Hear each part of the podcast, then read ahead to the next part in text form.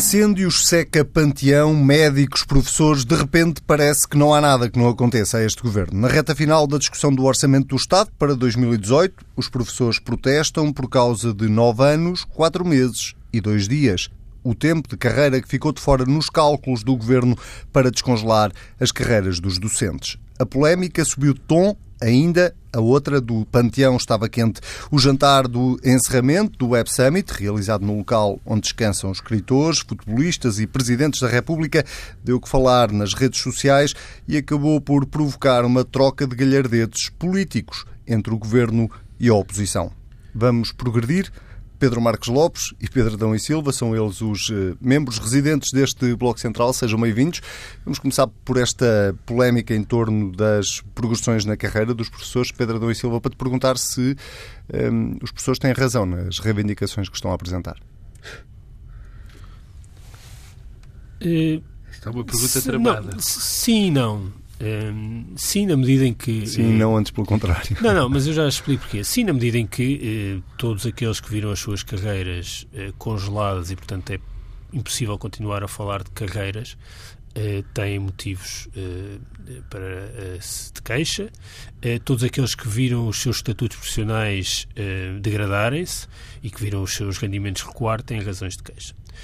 agora, a questão é relativa no sentido em relação a tudo o resto que se passa na administração pública, uh, e é uma história uh, longa que não começa uh, agora. E tem desde logo essa particularidade, é que se as discussões regressam de tempos a tempos nos mesmíssimos termos, eu acho que há motivos para, para desconfiar. e esta discussão é uma discussão que nós andamos a ter pelo menos desde nestes termos, pelo menos desde 95, eu diria. E o pecado original está um pouco aí. Uh, porquê? Porque no momento, a partir dos anos 90, em que todas as carreiras na administração pública passaram a ter uh, mecanismos de avaliação, e os mecanismos de avaliação foram importantes para escolher, para ter algum impacto na qualidade dos serviços prestados e para conter o crescimento orçamental com a despesa com funcionários, eh, que é uma coisa que vem, aliás, eh, dos governos de Cavaco Silva, nas alterações que foram feitas nas carreiras. E o que é que aconteceu? É que no mesmo momento em que todas as carreiras, ou quase todas, passaram a ter mecanismos de avaliação que seriavam eh, as progressões na carreira, os professores entraram em contra-tendência. Contra, uh, no governo de António Guterres, suspendeu-se aquilo que era um filtro, que era um filtro ligeiro, mas que era importante porque era um filtro que aparecia a meio da carreira, exatamente no momento em que o impulso eh, salarial era maior eh, e que era um filtro eh, através de provas públicas que, de certa forma, escolhiam e seriavam aquilo que acontecia. Ora, a progressão passou a ser automática, todos passaram a poder chegar uh, ao topo uh, e isto teve logo enormes consequências.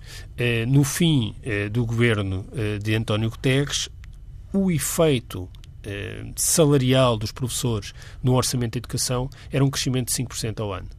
Portanto, isto é incomportável.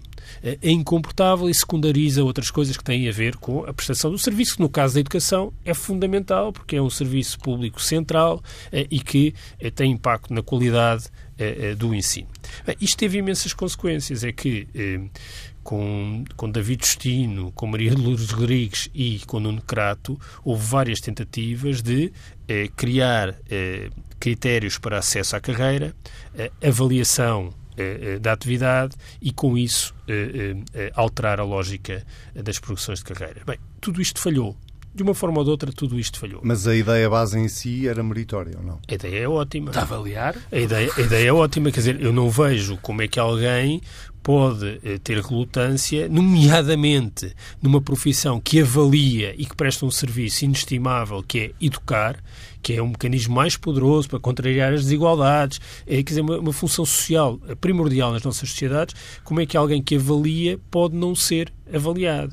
E, portanto, eu acho que eh, há três dimensões que têm de existir. Uma é o acesso à carreira, quase todas as profissões hoje têm um acesso que tem um conjunto de mecanismos para avaliar o acesso, um outro que tem a ver com as progressões e com a estrutura da carreira e um outro com a avaliação. Eles estão necessariamente interligados. E porquê que falhou? Por Bem, causa da força dos sindicatos? Porque falhou, os governos não têm a força falhou, política que deviam ter? Sim, falhou por, por, porque os sindicatos eh, influenciam e porque os governos eh, se deixam influenciar. Falhou porque houve erros na concepção e no desenho eh, dos mecanismos. Eh, mas, entretanto, essa conversa toda deixou de fazer sentido. Porquê? Porque a austeridade suspendeu a relevância da discussão. Quer dizer, durante estes anos eh, não valia a pena ter essa discussão porque tudo estava congelado no contexto da administração pública. Eh, o que é que acontece quando chegamos aqui? É um bocado como aquela canção do Sérgio Godinho, quer dizer, a sede e uma espera só se estanca na corrente. Ah, e quem esteve estes anos todos à espera, naturalmente que quer tudo. Eh, e eu acho isso compreensível e natural. Mas o que eu não compreendo é a posição do governo. Porque o governo, eh, já estamos há dois anos, e teve tempo para tomar a iniciativa e apresentar eh, um modelo eh, e os contornos de uma avaliação e de uma carreira de carreiras diferentes para os professores. Ora, isso não aconteceu. e o que acontece é que agora ficamos no pior dos mundos, porque não temos carreiras, não temos avaliação e não temos progressões. As três coisas não existem neste momento. E o Governo agora é que se propõe iniciar e apresentar um modelo de avaliação. Já é tarde e contraproducente. Isso é tal dificuldade que já falámos aqui várias vezes, que tu próprio uh, alertaste é há vários meses. Uh, não só em relação ao caso dos professores, mas em relação a várias matérias, uh, a dificuldade que este governo tinha de uh, ter uma capacidade reformista. É, porque, repara, no momento em que há uma folga orçamental, é natural que as corporações, isso tem acontecido, aconteceu com os médicos, agora com os professores, são aquelas que têm maior capacidade, uh, que reivindiquem. e a proteção que o governo tem face às reivindicações é ter-se preparado antes apresentar um modelo. Ora, isso não aconteceu. E depois há uma coisa que a mim me eh, causa eh, particular eh, eh, impressão e que me deixa com algum ceticismo.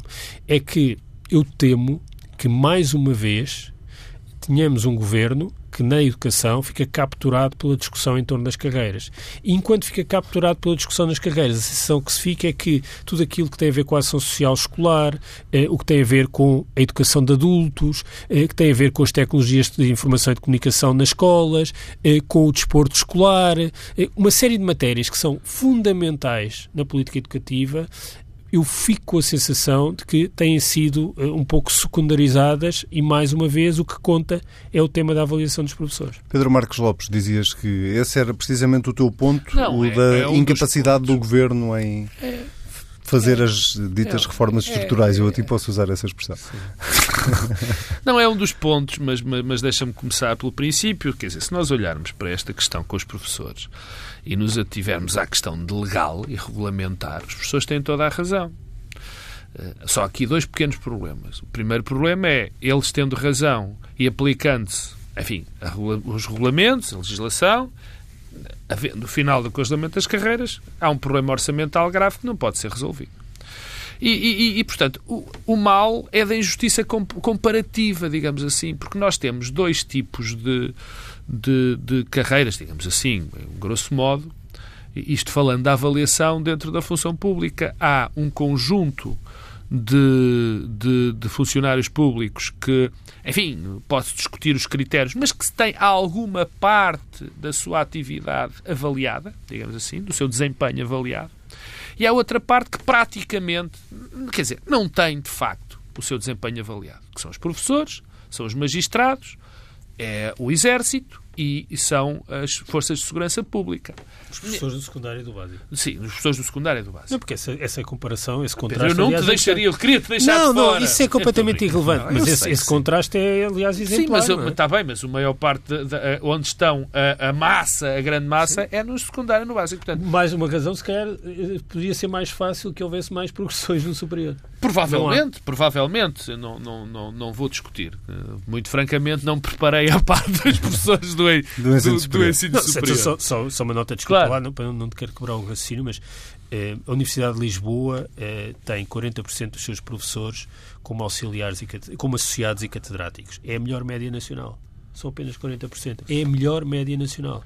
E, portanto, isso mostra bem É, nós temos um problema generalizado de carreiras Sim. na administração pública. Sim, mas isto, portanto, isto, e, portanto eu, pegando no, para, para, para, para, para discorrer bem, nós temos estes dois setores da função pública, digamos assim, em função das avaliações, onde temos, vou recuperar, os professores do ensinário, do, do secundário e do básico, agradeço a correção, dos magistrados, as forças de segurança pública e o exército, que não têm praticamente avaliação, onde a progressão é feita apenas pelo decurso do tempo.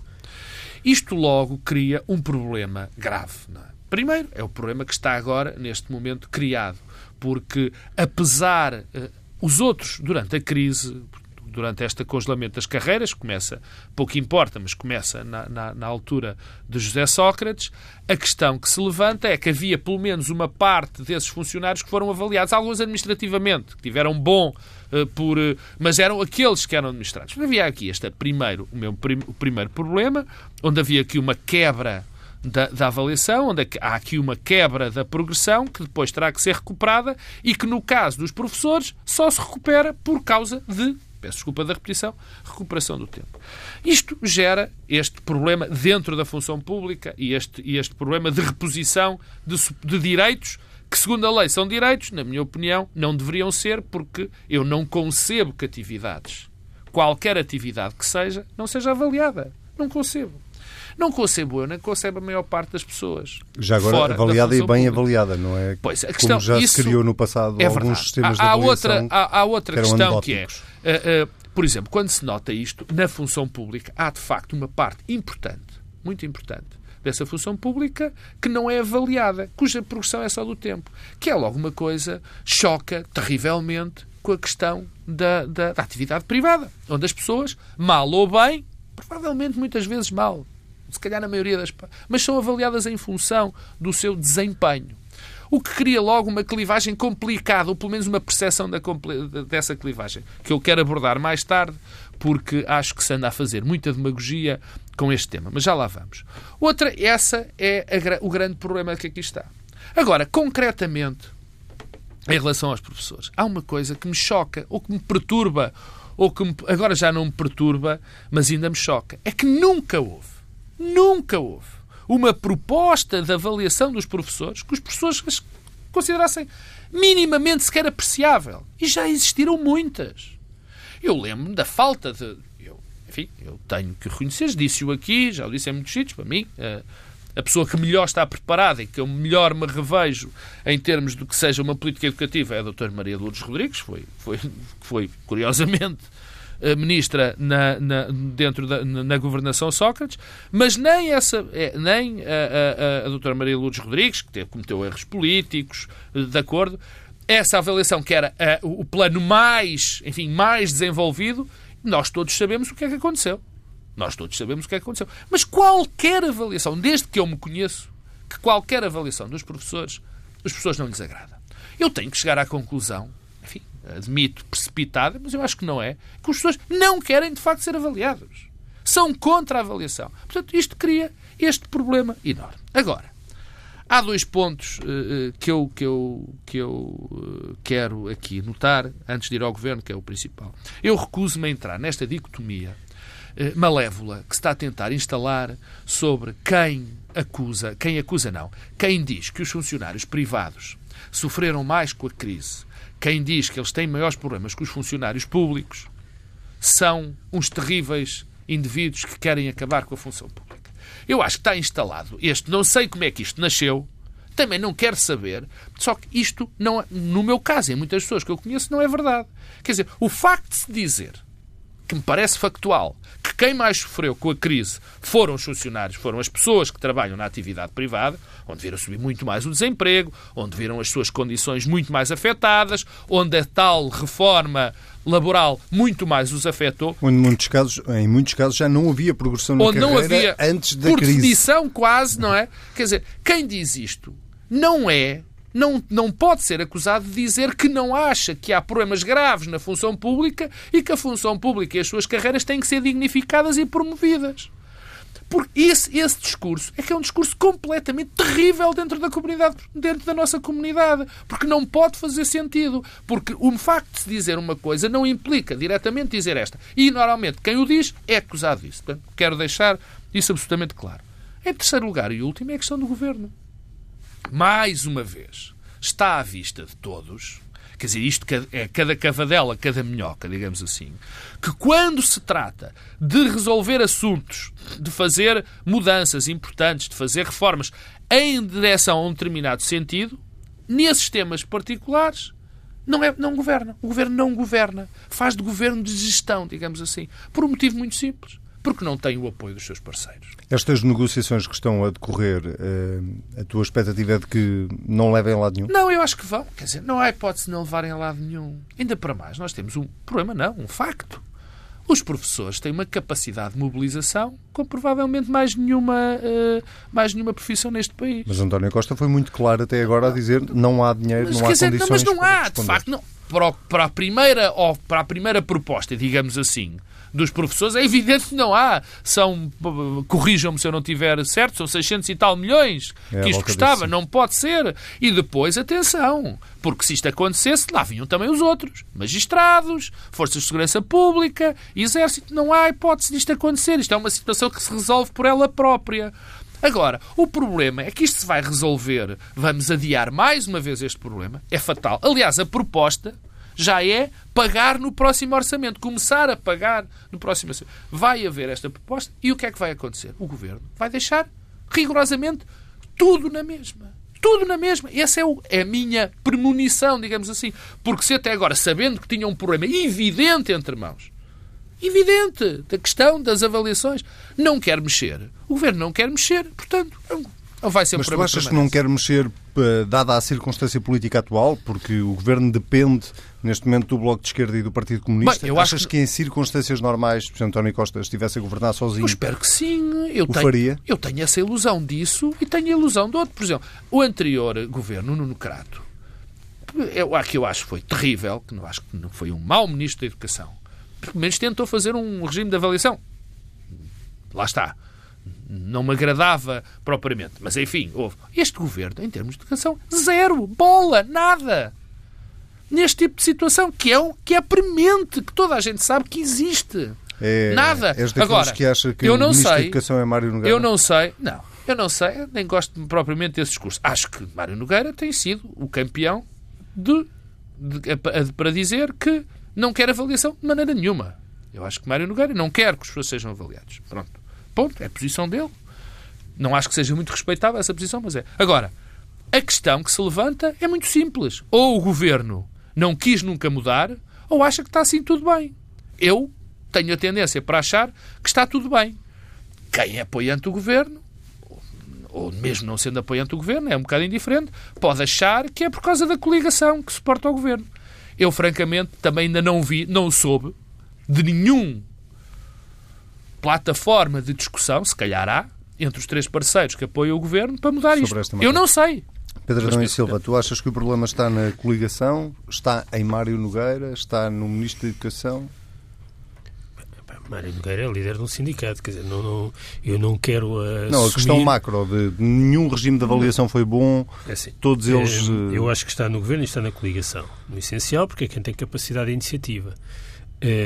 Está na coligação porque nesta como noutras matérias há dificuldade em discutir uh, o que quer que seja de mais propositivo e tem sido dito, ainda esta semana voltei a ouvir declarações do PCP no sentido de dizer que isto é irrepetível. Ah, e de facto, nestes termos é irrepetível, é precisar dar um passo em frente e passo em frente significa discutir sobre os assuntos e encontrar alguma eh, plataforma, algum ponto de compromisso uh, num conjunto de matérias e não fazer nada não é certamente um ponto de compromisso. E parece-me que aqui era preciso capacidade de iniciativa e, portanto, eh, esta questão existe e qual é exatamente a posição autónoma do Governo ou mesmo do Partido Socialista em relação a esta matéria? É nada.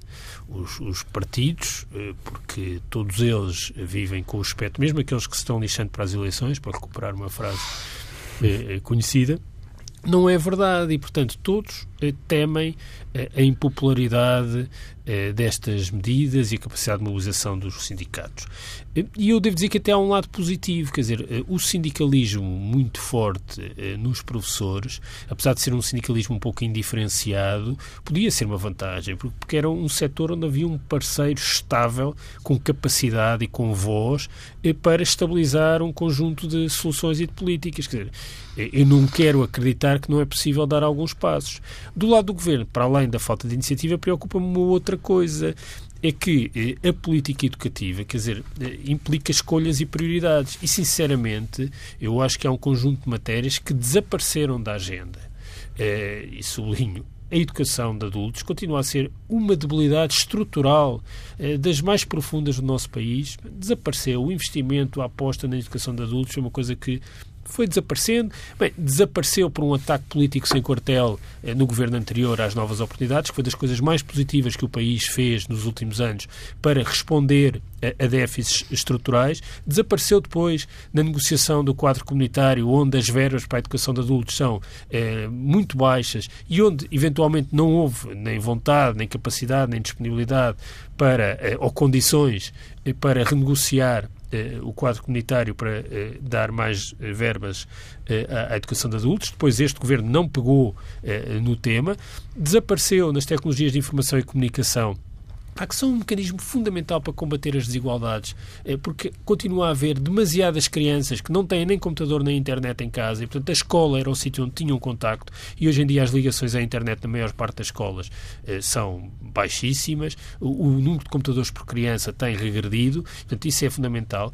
O tema eh, dos manuais escolares deram-se passos muito grandes e, e, muito importantes na gratuitidade, mas há eh, a sensação que fica sempre é que o Estado continua a vacilar perante eh, os, os editores. Bem, eh, no, no, no desporto escolar, hoje nós temos um parque escolar que é muito melhor do que era no passado, cheio de pavilhões, ah, mas os pavilhões continuam a ser utilizados pelos clubes e não eh, eh pela, pelas escolas e pelas crianças eh, na escola. Quer dizer, o desporto escolar continua a ser uma coisa ah, que não tem nada a ver com o desporto escolar na maior parte do, dos países. Ah, e eu, sinceramente, estas matérias acho que era preciso ter tido eh, iniciativa e vontade política para avançar em todas elas e não vejo isto e a política é feita de opções e essas opções não foram tomadas e agora temo bem que tudo o que se vai falar em educação nos próximos dois anos é sobre eh, professores, isso é uma história que se repete e que é uma história de má memória eh, eh, para, para o conjunto dos portugueses. O papel dos sindicatos aqui, tu há pouco dizias, Mário Nogueira é líder de um sindicato e, portanto, davas a entender, ou disseste, disseste mesmo que ele está basicamente a cumprir o papel dele, mas ele é líder do, do sindicato há muitos anos e, recuperando aqui o que dizia o Marcos Lopes há pouco, não houve nenhum sistema de avaliação, nenhum, uh, mais, mais completo, mais incompleto, que tivesse sido minimamente aceito por parte do, do, dos professores, ou neste caso por parte do, dos sindicatos. Uh, isso diz alguma coisa sobre a postura que os próprios sindicatos assumem, ou que neste caso a FENPROF tem assumido nesta questão? Ou seja, a, FENPROF pode ser entendida como, quase como uma força de bloqueio? Eu, não, eu, não, eu, sinceramente eu não gosto de olhar para as discussões eh, entre o Estado e interesses sociais e profissionais nesses, nesses termos. Eh, eu acho natural que os sindicatos eh, defendam um conjunto de posições ehm, e, e, acho que os sindicatos têm mesmo um papel muito importante, eh, eh, nomeadamente quando têm força e capacidade de representação e de mobilização. Ehm, a própria negociação é que tem de levar a que os sindicatos se movam da sua posição uh, inicial. E, portanto, mas para isso é preciso que eles queiram negociar, não é? Pois, mas, eh, mas quer dizer, mas eu acho que. Eu não estou a desvalorizar o papel não, não, dos sindicatos. Mas eu, mas eu percebo, eu percebo, eu percebo do ponto de vista da, da, da negociação, quer dizer, se se perceber que há uma iniciativa e que há iniciativa e, e, iniciativa de reforma da parte do governo, ah, se os sindicatos não se mostrarem disponíveis, em algum momento acabarão por ser prejudicados na forma como, primeiro, representam os interesses e depois eh, na percepção que as pessoas têm em relação eh, ao movimento no caso do sindical. que as pessoas não querem mesmo ser avaliadas. No caso de Maria Lourdes Rodrigues, eh, quem saiu, quem saiu por baixo foi a própria Sim, Maria claro, Lourdes Rodrigues. E, é? Isso é verdade. Com mesmo. 150 e os outros ministros E os outros ministros, quando não saíram por baixo, foi porque recuaram. E, portanto, há tentativas em governos anteriores e até posteriores em, em, em tratar de outras, de outras matérias. É evidente que há uma questão de escolhas do lado do, do, do, Estado e há uma questão de carreiras, de facto, singulares do lado dos professores. Hum, eh, quer dizer, há duas coisas que de facto são quase únicas. Eh, pode haver algumas outras exceções, eu sinceramente desconheço. A primeira é a possibilidade de todos eh, chegarem ao topo, topo da carreira. E uma outra é todo o tempo contar, mesmo quando não é tempo a lecionar. Eh, um professor que esteja 15 anos numa autarquia, fora da escola ou no Ministério da Educação, continua a contar o tempo. Ah, isso não acontece nas outras carreiras. E, portanto, hum, porquê que isto acontece? Porque no passado os governos cederam, eh, eu não gostava de que eh, este fosse mais um governo a ceder aos médicos e aos professores. Mas, e aquilo que eu julgo, é que o facto de ser este governo assentar numa coligação entre partidos à esquerda até dava uma vantagem. Eh, não é apenas uma espécie de argumento Nixon goes to China, ou seja, o facto de eh, não haver um ceticismo de partido em relação ao papel dos funcionários públicos, em relação à administração, em relação aos professores, a importância dos professores, a importância da escola pública, poderia dar mais condições a este governo. Mas também porque, por uma vez, podia servir eh, de algo ter o PCP, nomeadamente, mas também o Bloco de Esquerda, que é muito influente eh, eh, nos eh, professores, envolvidos e com disponibilidade para trabalhar uma solução. Eu, sinceramente, não vejo, nunca vi, nunca vi ninguém a trazer para o debate público qualquer tipo de proposta, qualquer tipo de iniciativa e que assente, sinceramente, num princípio que, para mim, para mim, é inegociável. E é inegociável que as carreiras não podem ter progressões apenas com base no tempo ah, e que nem todos podem chegar ao topo da carreira. Estes dois princípios eu acho que eh, são compreensíveis e eu espero que sejam partilháveis por uma larguíssima maioria da sociedade portuguesa. E, portanto, se não há capacidade de, a partir destes princípios, eh, desenhar eh, um modelo que funcione, que tenha como preocupação eh, o, o, a melhoria da qualidade do ensino, porque depois nós temos estas discussões e a qualidade do ensino é uma coisa que está lá vagamente. Ah, desculpem lá, as escolas existem para servir as crianças e as famílias. Portanto, é muito bom que nós tenhamos sempre esta prioridade. A primeira prioridade da escola pública é servir o conjunto da sociedade. E é servir as crianças e as famílias. Os professores são fundamentais para esta Mas missão. Mas esta é que é a questão prioritária. A questão da, a questão da vontade política, é, é, é, aliás, é muito interessante, porque se... Repara, o, o o programa mais completo para que existisse uma avaliação dos professores, quer dizer, aqui eu não vou repetir o que o Pedro disse, quer dizer, eu acho que isso é o óbvio lulante, quer dizer, eu acho que não há um único português fora da classe dos professores que não acha que os professores têm de ser avaliados e, e que essa avaliação tem de servir e também haverá professores, vamos tentar ser. Desculpa? Provavelmente também haverá professores que não acham sei, que devem ser avaliados. Tanto, oh, mas isso parte, quer dizer, há um princípio organizativo que nós não podemos deixar de, de, de conceber. Se nós temos, eu, eu, com o risco de me repetir, eu desde que me conheço, que todas as propostas para se poderem avaliar professores são chumbadas pelos próprios. E o que é, que é que eu chamo os próprios? Chamo as duas organizações que estão ligadas Que os representam, obviamente. Quer dizer... Deixa-me só perguntar-te uma coisa que nós temos que mudar de tema. De acordo, mas há, antes dessa pergunta deixa-me dizer-te isto. Que diz em relação à vontade política. Hum. Eu não me esqueço que foi um governo com maioria absoluta, com maioria absoluta, que propôs uma grande reforma deste deste, de, da avaliação dos professores e até muito mais abrangente que a própria avaliação dos professores, seja, seja e algumas das medidas até foram postas, aulas de substituição, mais tempo na escola, foram postas em Mas era um governo de maioria absoluta, do Partido Socialista, e que não conseguiu levar a sua avante porque não houve vontade política no governo. Agora, pior é, neste caso concreto, esta coligação que tem dois partidos que também sempre estiveram ao lado da não avaliação dos professores. Repito, da não avaliação dos professores. Eu lembro-me, eu não me esqueço da, do papel do Bloco de Esquerda e do Partido Comunista Português quando da, da, discussão do programa de Maria Lourdes Rodrigues. Foram os maiores... E outra coisa que convém não nos esquecermos, e porque eu temo que eh, esse, esse, esse, esse contexto regresse, que foram as coligações negativas para aumentar a despesa com base em reivindicações dos professores, que aconteceu juntando o PCP, o Bloco Sim, de Esquerda, o, o, CDS e o PSD. Mas os mais ativos... Eu acho que está, está a aproximar-se eh, um quadro e um clima Talvez. propício para o regresso Os mais ativos combatentes a esta questão, os mais ativos combatentes, eu não me esqueço, foi o Bloco de Esquerda e o Partido Comunista Português. Portanto, como é que se quer mudar se, nesse, se o Partido Socialista... O que, é, o que é que eu quero concluir com isto? É que o Partido Socialista não está interessado em fazer uma mudança. Não está. Já não esteve com pessoas muito próximas, com pessoas, muitas das pessoas que já estão neste governo e que constituem o, o, núcleo político deste governo também. Portanto, não me parece que o problema seja aqui da coligação num determinado sentido. Só perguntar-te isto, achas que de alguma maneira o PS está a pagar a fatura do resultado que teve nas autárquicas, com este aumento da contestação, ou pelo menos com esta veemência? Eu, eu acho que é, quer dizer, eu acho que isto se pode incorporar num, num clima generalizado que está a ser criado e que o governo ajuda a criar, normal, de que as coisas estão muito melhores e, portanto, há dinheiro para tudo. Exatamente. E, portanto, é este, é este é, no fundo, é não só a, a, a consequência de, de, da situação estar melhor, não há dúvida nenhuma, mas de uma transmissão de uma sensação de que as coisas estão melhor do que realmente estão. Mas isso, enfim, isso é da vida. O, o mais preocupante neste, neste problema não, não, não é essa sensação. O mais problema, preocupante neste problema é nós olharmos para o governo e pensarmos que o governo não tem uma estratégia, não tem um pensamento, não tem uma ideia sobre, sobre isto. E não é só sobre isto. É sobre muitas outras coisas. Muito bem, vamos ao outro tema que nos propusemos logo no início deste programa, a polémica já menos polémica neste final de semana, em torno do Panteão ou do jantar de encerramento uh, da Web Summit que decorreu no Panteão Nacional.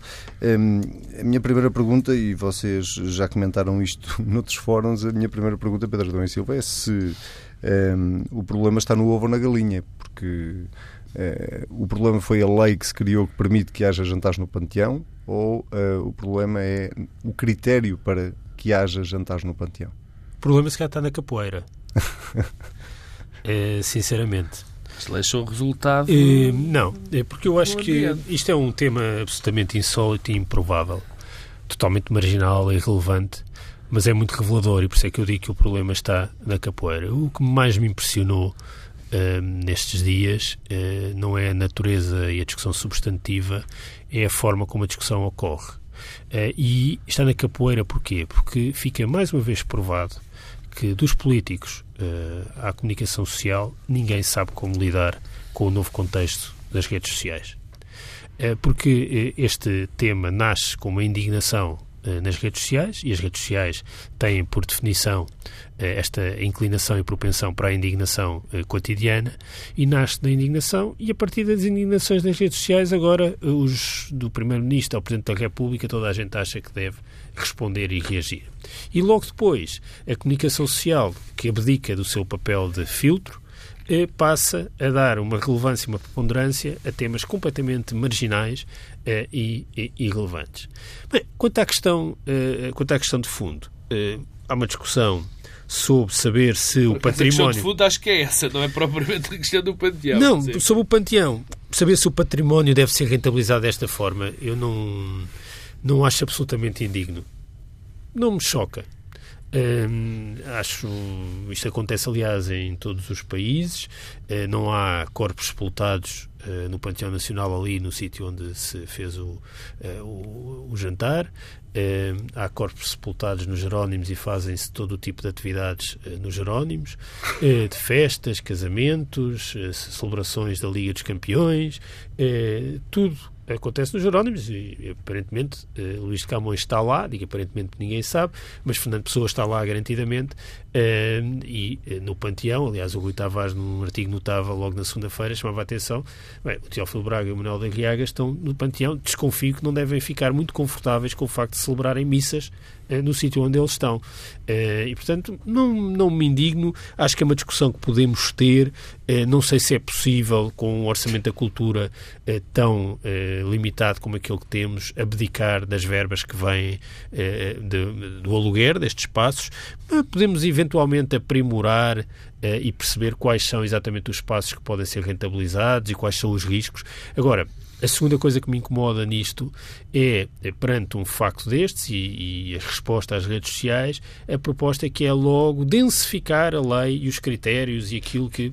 Ah, quando, aliás, a semana passada eu referi isso a propósito da legionela, ah, é importante que as leis sejam suficientemente abstratas e gerais e que a discricionariedade dependa dos serviços não, e do diretor-geral eh, e, e, do eh, diretor do eh, monumento ou museu eh, em causa. E, portanto, esta ideia de que vai estar tudo detalhado numa lei sobre o que é que pode ser feito em cada espaço é uma coisa que, isso sim, me indigna muito mais do que, do que este jantar. É um Bom, vício antigo do país. É, governamentalizamos tudo. tudo com, é assim, é com uma lei. É? Governamentalizamos tudo e, portanto, passa a ser o membro de governo de turno a decidir que jantar ou que celebração é que pode ser realizada num determinado monumento e, portanto, ninguém, no seu perfeito juízo, pode aceitar ser membro do governo se tem de saber que o panteão foi alugado no dia X para a festa Y eh, e, ao mesmo tempo, que desresponsabiliza a administração vamos, pública. Portanto, governamentalizamos e desresponsabilizamos. É o pior dos mundos. Vamos de a culpa é toda do Cavaco, para a culpa é toda do, do, do Sócrates, para a culpa é toda de Passos Coelho e agora estamos no tempo, a culpa é toda de António Costa. Eu este tema, bom, vamos lá ver, eh, é evidente que e isto não é, não é querer tratar do assunto com leveza, porque é evidente que há uma necessidade das comunidades e uma obrigatória das comunidades, uma obrigatoriedade das comunidades em respeitar o seu património, respeitar a sua memória, é respeitar os seus antepassados, e eu acho que isso é fundamental e, e, neste momento mais importante que nunca, porque há uma espécie de um esvaziamento dessa memória, um apagamento da memória. Eu acho que é muito importante nós mantermos essa memória e manter esse respeito por, por essa, pela nossa história e, repito, pela nossa memória. Isso é um ponto de partida. A segunda questão é se, se o jantar respeita ou não respeita esta memória é, a própria questão é, é, é um bocadinho trôpega, quer dizer, tonta. Pronto, regulamente-se o que é que se pode fazer em determinados locais. Como dizia o Pedro, as leis devem ser, têm de ser o mais possíveis gerais e abstratas. Não, as leis têm que ser não, é caso, característico. o enquadramento não, eu sei, eu sei. Não é por isso que eu estou a dizer que tem que ser bem regulamentado. Por exemplo, o panteão francês. No panteão francês, há várias exposições que se fazem no panteão francês, mas não há, não pode, não, não pode haver jantares ou tipo de cerimónias ou missas ou coisas do género, não é? Na abadia do Westminster, por exemplo, fazem-se. Fazem-se, exatamente. Quer dizer, essa é uma questão de, da regulamentação. Agora, de, de, este, este tipo de temas chegar à opinião pública, eu acho que, que por definição, não é mau que chegue, porque uh, por aquilo que eles representam. Ou seja, se isto for, ou que podem representar, melhor dito, se isto for uma, uma, uma discussão que uh, gere uma preocupação pelo cuidado da nossa memória, por cuidar da nossa memória, pela respeitabilidade, pelo respeito necessário que há ao, ao, à nossa história, acho isso muito bem. Se nós vamos para esta discussão e a primeira coisa que vamos encontrar nesta discussão é ver se o antigo secretário de Estado tem culpa ou se o, antigo, se o presidente diretor-geral tem culpa de existirem ou não jantares no panteão, acho que isso é absolutamente desnecessário, acho uma perda de tempo e, mais uma vez, acontece o que tem acontecido muito ultimamente na política portuguesa e não é por culpa das redes sociais só e do jornalismo, é por, pelo tipo de política que se faz. É pelo tipo de política que se faz. Por exemplo, eu né, são dois temas que abordamos agora. Ainda não vi a oposição e os partidos que acompanham o governo enfim, a ter a discussão mais abrangente acerca das, acerca, das, acerca das avaliações necessárias, acerca das qualificações, acerca da educação, como não vi também na discussão do panteão a questão posta em, em, relação às responsabilidades, à regulamentação de como devem ser regulamentados estes aspectos, como deve ser preservada a memória, como deve ser preservado o nosso património. Ou seja, discutimos apenas a lana caprina e não vamos discutir o cerne dos problemas. Isto não é boa política, isto é má política, lamento. Muito bem, a política fica por aqui, pelo menos no Bloco Central desta semana. Pedro Marcos Lopes, Pedro Adão e Silva, muito obrigado. Nós voltamos a encontrar-nos daqui a uma semana, precisamente. Já sabe, se quiser eh, voltar a ouvir este Bloco Central, basta ir a tsf.pt. Se quiser comentar, é usar o hashtag TSF Bloco Central. Tenha uma boa semana.